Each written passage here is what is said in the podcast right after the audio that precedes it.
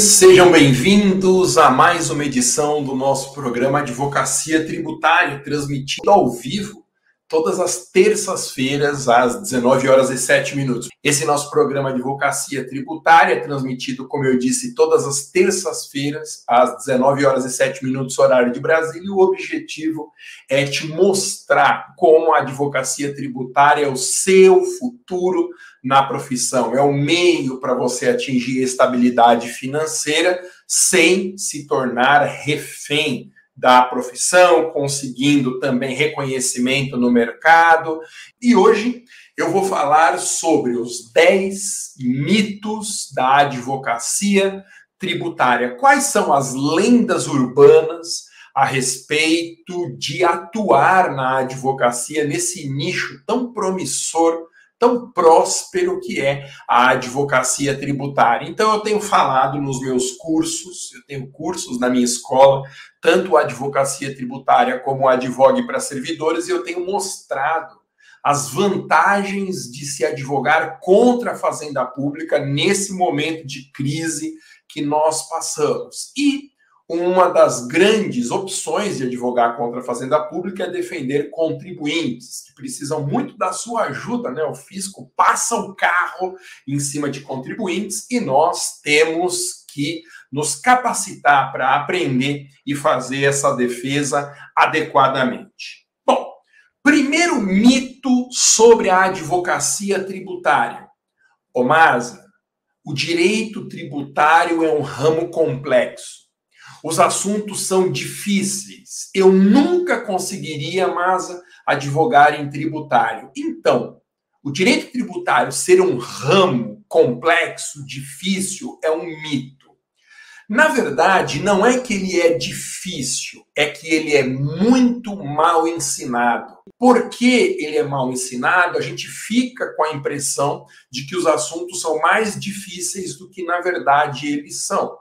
Para te provar isso, eu peço que você veja os vídeos aqui das minhas redes sociais, para você ver se não consegue entender. Eu tenho certeza absoluta que você consegue entender 100% das coisas que eu digo aqui. E eu estou falando sempre de direito tributário. Então, é um mito que o direito tributário é um assunto difícil, é um ramo difícil. Outra coisa, você não precisa dominar o direito tributário inteiro para iniciar na advocacia tributária. Eu tenho batido muito nessa tecla. Você tem que conhecer as oportunidades de negócio, se especializar não em tributário, mas nas ações que você vai propor. Em vez de sair por aí atrás de uma pós-graduação, de uma especialização em tributário, você tem que identificar quais são as mais importantes ações de massa hoje na advocacia tributária e entender profundamente esse assunto.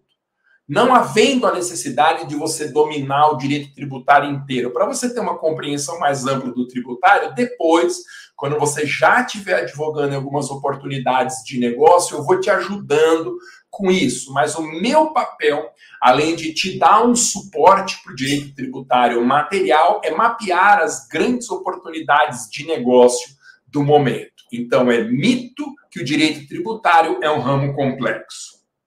Segundo mito sobre a advocacia tributária, Omasa, para defender contribuintes é preciso ser um especialista em tributário. Ou seja, eu preciso conhecer bem a matéria, fazer uma pós, fazer uma especialização. Isso não é para mim, mas é um mito. Para você advogar em tributário, você não precisa de um diploma, de uma formação em direito tributário. E por que, que você não precisa? Primeiro que as formações em direito tributário, pós-graduação, especialização, mestrado, doutorado, não ensinam a advogar, ensinam a você dominar os institutos do direito tributário, que é completamente diferente. Aliás, para ser um advogado de alto rendimento, é muito difícil fazer isso e, ao mesmo tempo, conciliar com uma vida acadêmica muito poderosa. Você sabe, eu investi muito na minha capacitação todos esses anos. Eu fiz o meu mestrado, fiz o meu doutorado, fiz dois pós-doutorados no exterior, mas jamais, nunca eu tive um cliente que me procurou dizendo: Masa, Que diplomas que você tem, hein? Que formação mais maravilhosa. Olha, você não quer pegar um caso meu? Nunca o cliente nos procura por conta de uma titulação.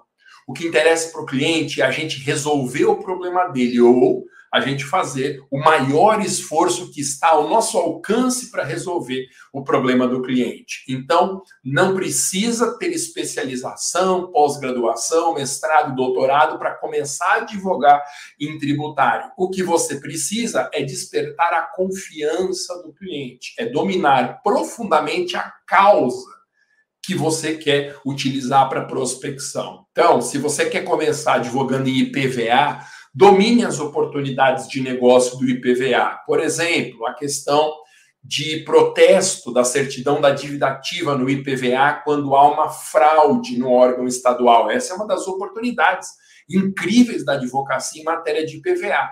Domine esse assunto, IPVA e fraude na documentação do imóvel, você já do automóvel, perdão. E você já pode sair prospectando clientes nessa oportunidade, logo após você compreendeu o assunto a fundo. Então, não precisa de uma formação específica para iniciar na advocacia tributária. Isso é um mito. Terceiro mito sobre a advocacia tributária. Ô, Masa, eu jamais conseguiria advogar em tributário porque precisa fazer conta, Masa. E eu detesto matemática. Aliás, Masa, eu escolhi a faculdade de Direito justamente porque não precisaria usar a matemática. É verdade ou mito, gente, que para advogar em tributário tem que ser bom em matemática? É um mito. Advogado tributarista não precisa fazer contas a não ser operações muito simples de alíquota de 50% sobre uma base de cálculo de 100 reais. Então, essas contas muito simples, elas são necessárias, mas o conhecimento da matemática, isso é dispensado para a advocacia tributária.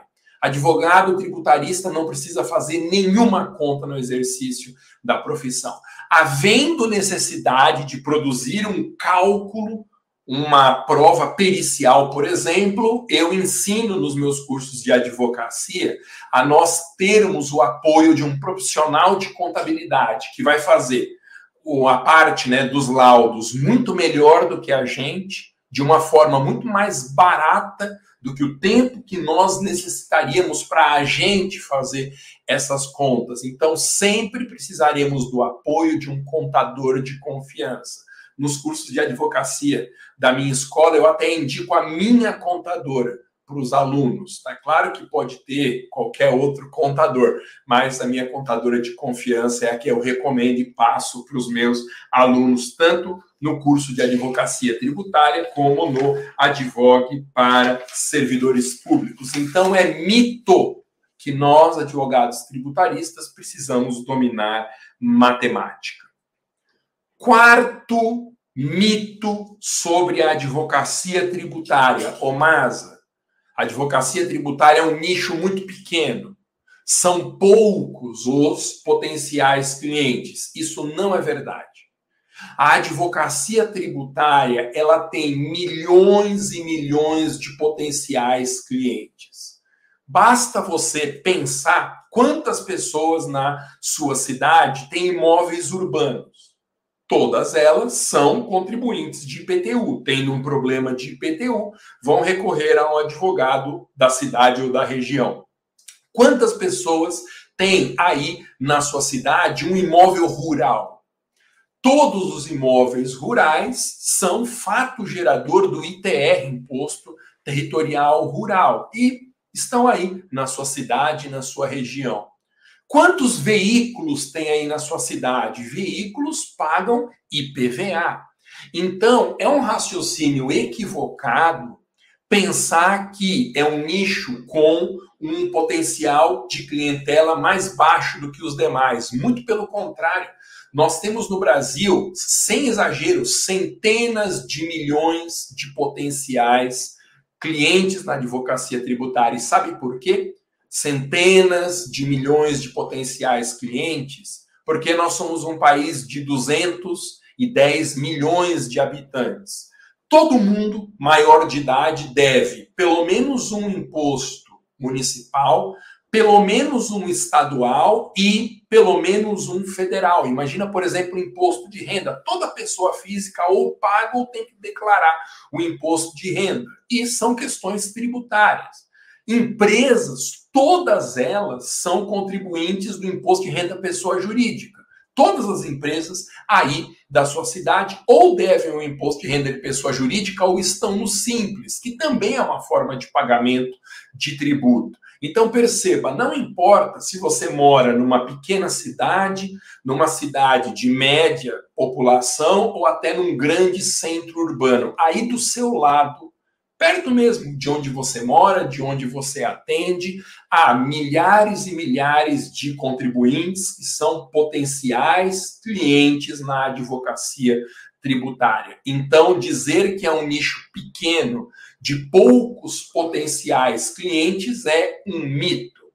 Eu arrisco dizer que a advocacia tributária é o nicho da advocacia com a maior quantidade de potenciais clientes. Porque pensa, direito penal não é todo mundo que pratica um crime. Felizmente, na nossa sociedade, o crime é a exceção.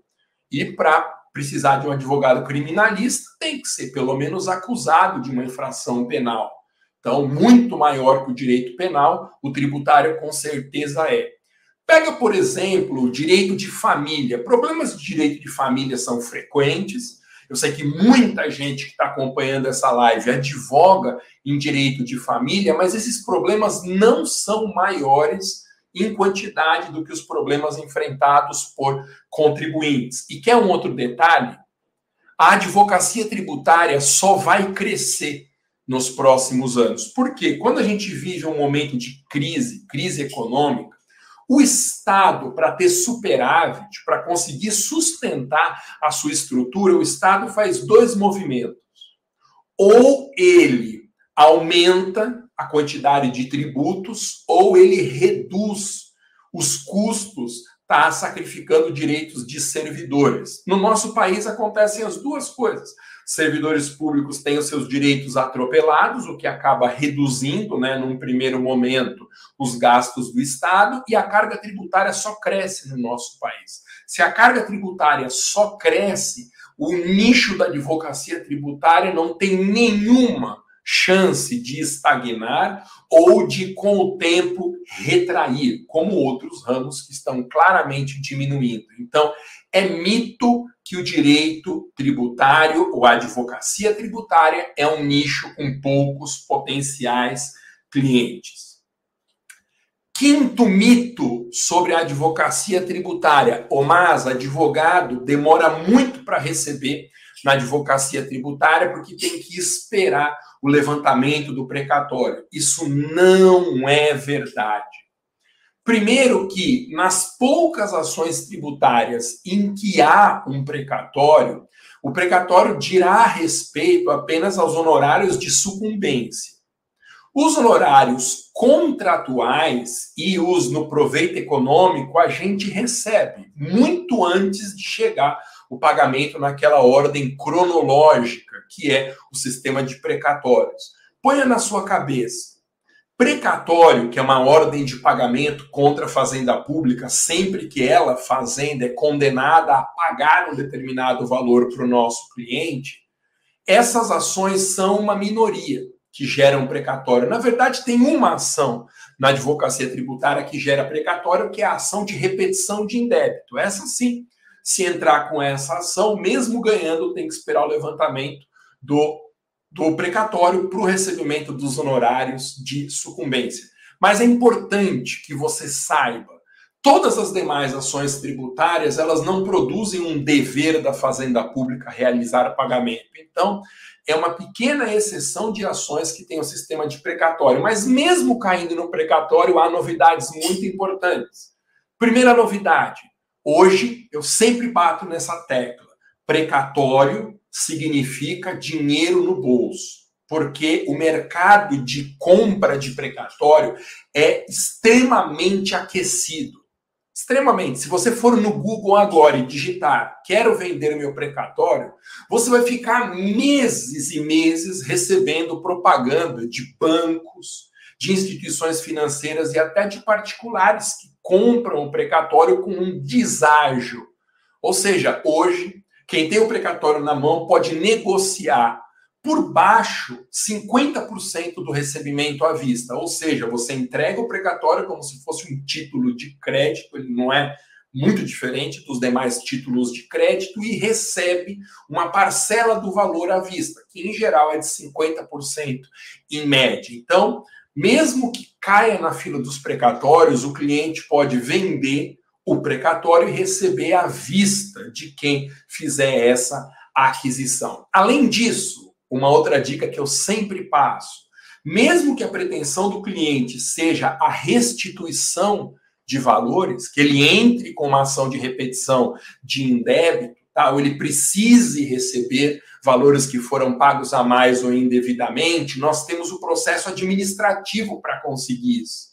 O processo administrativo é muito pouco conhecido no nosso país, mas ele consegue produzir o mesmo efeito prático de uma ação de repetição de indébito. Em vez de entrar na justiça e esperar ali mais de uma década para transitar em julgado e outra década, no mínimo, para levantamento do precatório, a gente pode deduzir essa pretensão de restituição perante o próprio fisco, primeiro, na via administrativa.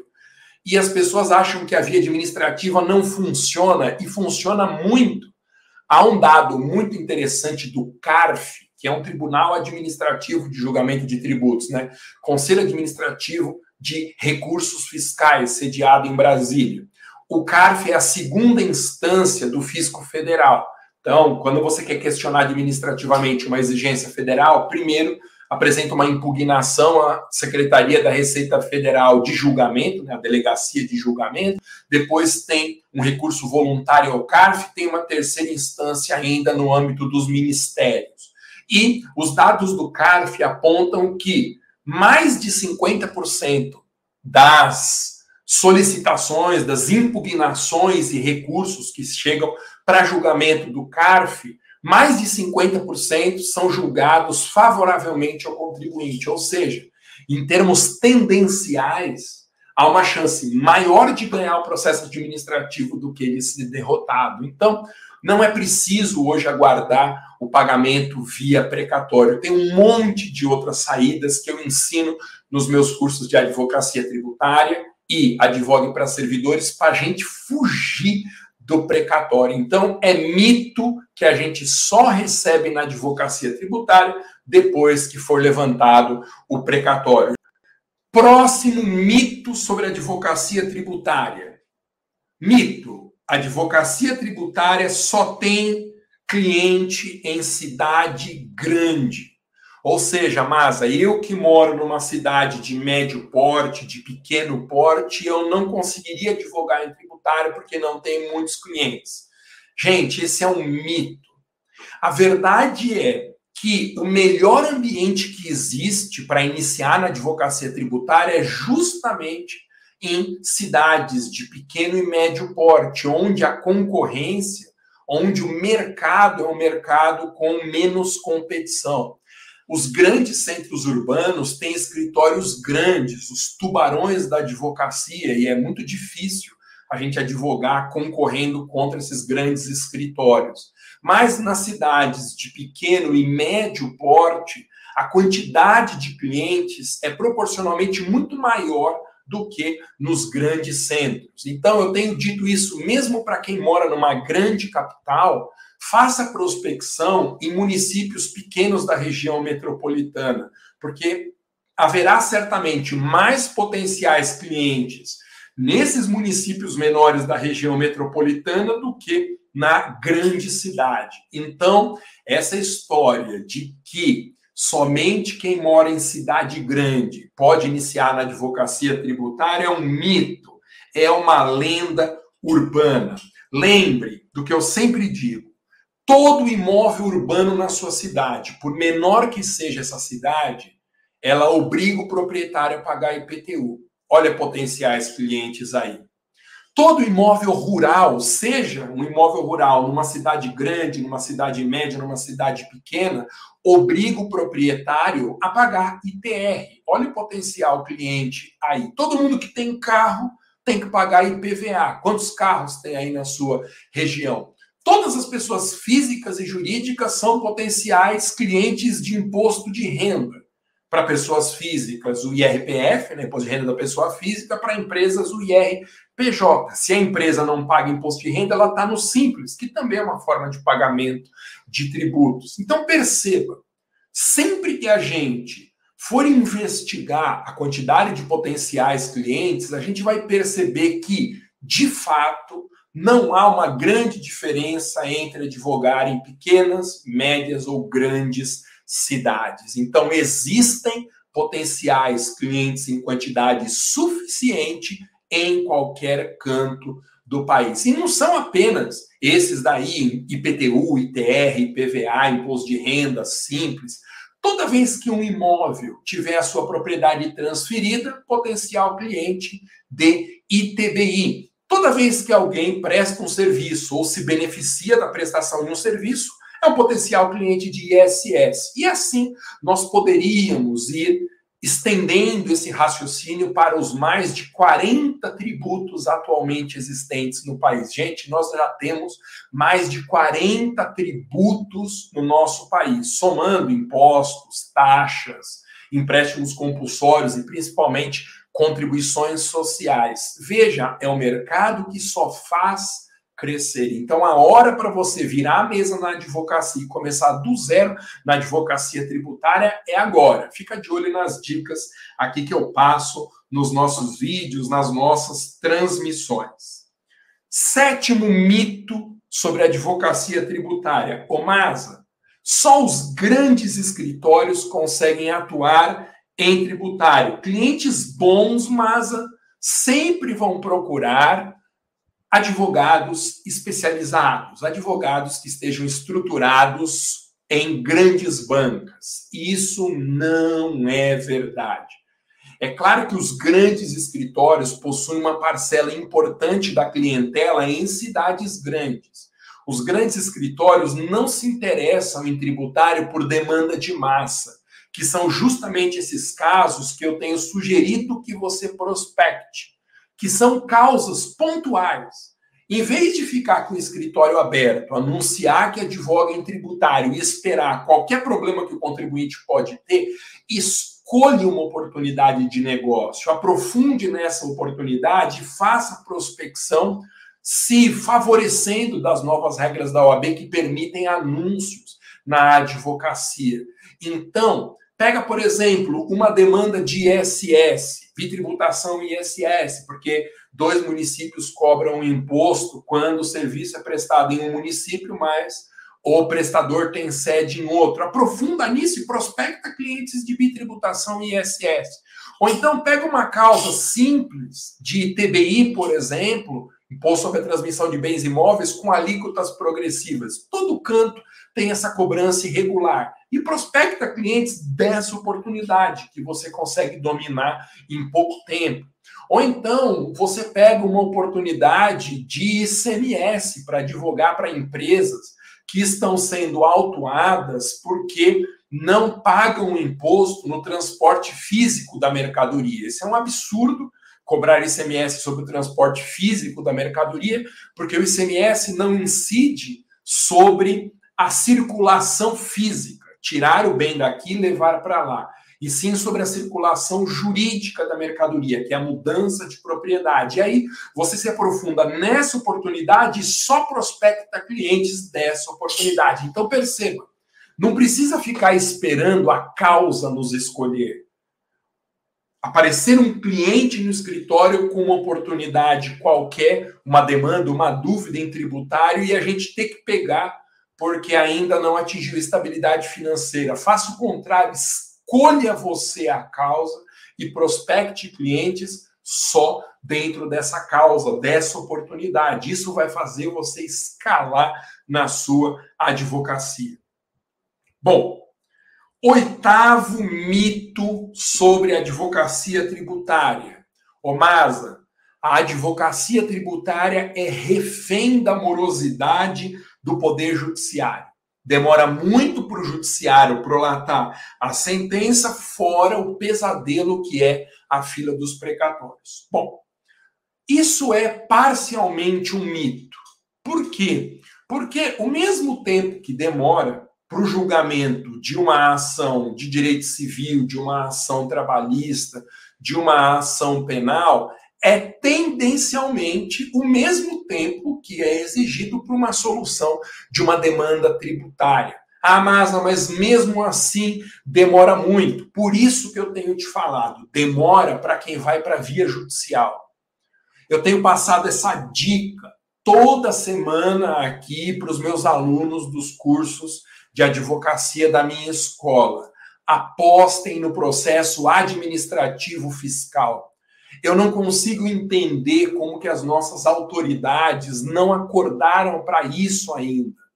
Apostar no processo administrativo, equipar e capacitar o fisco para receber e decidir processos administrativos fiscais, essa é uma medida que produziria imediato aumento de arrecadação, porque você reestrutura o fisco, você dá mais pessoas, né, mais braço para o fisco trabalhar, mais tecnologia, que hoje é tão importante, coloca tudo isso a serviço do fisco e aí você consegue cobrar com mais qualidade as dívidas, principalmente dos grandes devedores. Eu não sei por que as pessoas ainda não enxergaram. O processo administrativo é a solução para a morosidade do poder judiciário, claro, se isso envolver de alguma forma a fazenda pública. Dois particulares não vão poder abrir processo administrativo entre si, mas a maioria absoluta das demandas do judiciário brasileiro tem o Estado como réu. E todas essas poderiam ser solucionadas na via administrativa. Então, a história de que necessariamente a advocacia tributária esbarra na morosidade do judiciário é um mito, porque quem domina o processo administrativo consegue muitas vezes em pouquíssimo período de tempo, em meses, mais tardar um ou dois anos, consegue a defesa eficaz do interesse do cliente da mesma forma como o judiciário faria, com grandes vantagens, no entanto. O processo administrativo é gratuito, processo administrativo tem um máximo de três instâncias e tantas outras vantagens sobre a via judicial. Nono mito sobre a advocacia tributária. Mas a advocacia tributária não é para mim porque as leis tributárias são muitas, mas tem leis federais, tem leis estaduais, leis municipais, dentro do município, cada cidade tem leis de PTU, leis de SS, leis de TBI, além das leis, mas tem instrução normativa, portaria, como que eu vou dar conta de tudo isso? Olha, isso também é um mito na advocacia tributária. Por quê? Quem advoga em tributário escolhendo oportunidade de negócio sabe que as normas fundamentais das grandes oportunidades de negócio residem na Constituição e no CTN, o Código Tributário Nacional. É muito raro na advocacia tributária a gente precisar de mais do que duas leis para defesa de uma tese naquele tributo específico para o qual nós estamos defendendo o cliente, contra o qual nós estamos defendendo o cliente. Instruções normativas, portarias, elas têm uma quantidade considerável em âmbito federal. Mas nos estados e municípios são pouquíssimos os atos administrativos infralegais que têm algum tipo de influência sobre a cobrança do tributo. E lembre, a gente não precisa lidar com todas as instruções normativas da Receita para começar na advocacia tributária. Nós não precisamos lidar com todas as portarias ministeriais, com as dezenas de leis sobre os tributos, tanto em âmbito municipal, como estadual, como federal. Quando nós escolhemos oportunidade de negócio, nós temos que lidar apenas com as normas que disciplinam aquela oportunidade.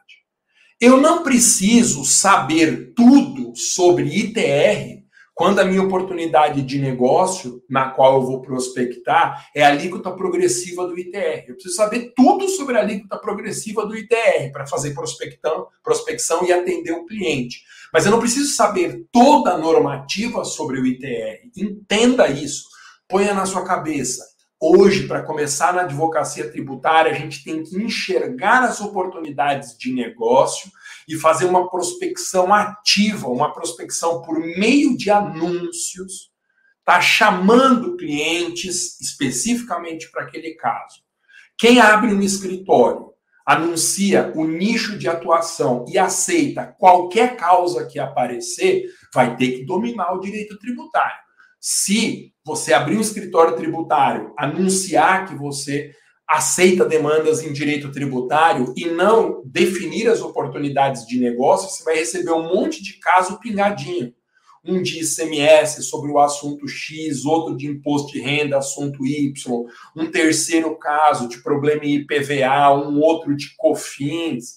Aí tem que dominar boa parte do direito tributário, mas quando nós escolhemos a causa advogando em oportunidades específicas de negócio, não há a necessidade de dominar todas as leis, todos os decretos, todos os regulamentos, instruções normativas e portarias, a não ser as normas que são específicas para o tributo da oportunidade que eu escolhi. E tem outra, tem outra.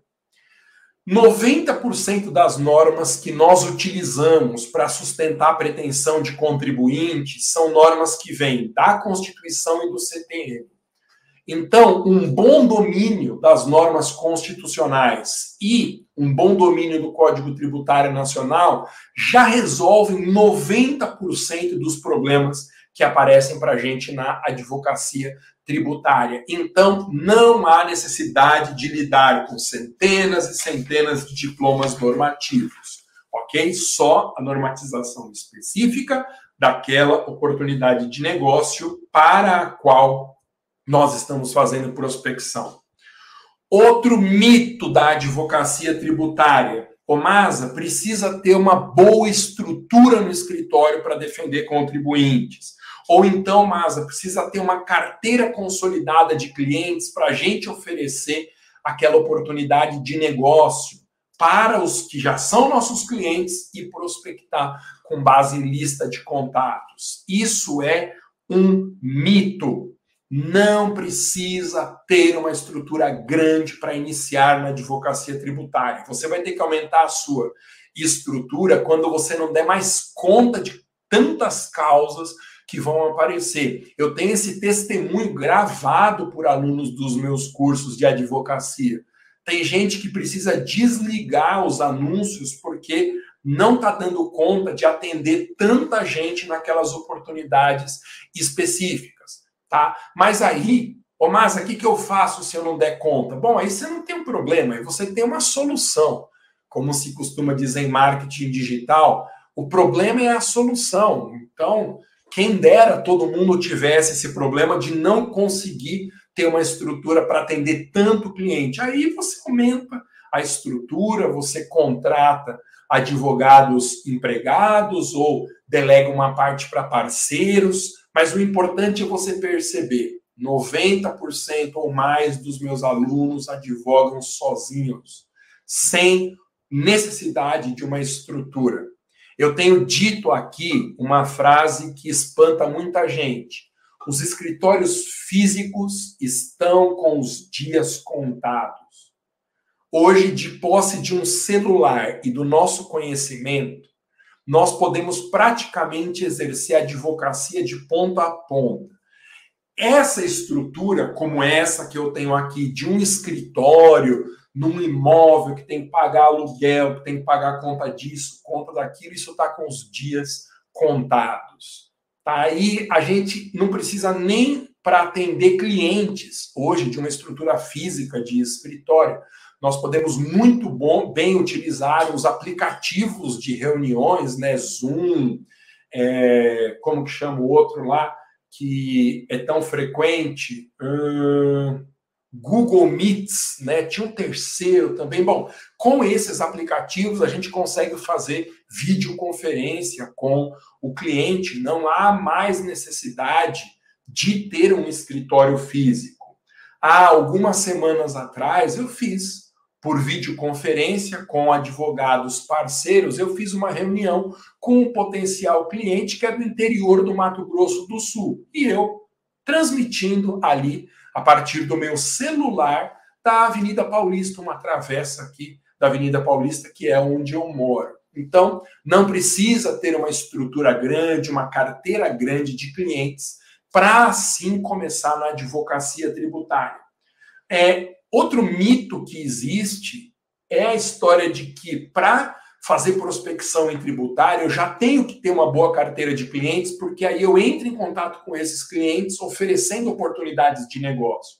Claro que isso ajuda, porque dá para se fazer uma prospecção passiva numa situação como essa. Eu já tenho clientes e eu vou oferecer serviços dentro das regras da OAB para essas pessoas que já me conhecem e me confiam, e confiam em mim. Mas lembre que hoje o que tem muito potencial de prospecção não é essa prospecção em que o cliente nos procura, mas é uma prospecção ativa, em que nós anunciamos pelas redes sociais e prospectamos clientes que não nos conheciam e que não faziam parte da nossa carteira.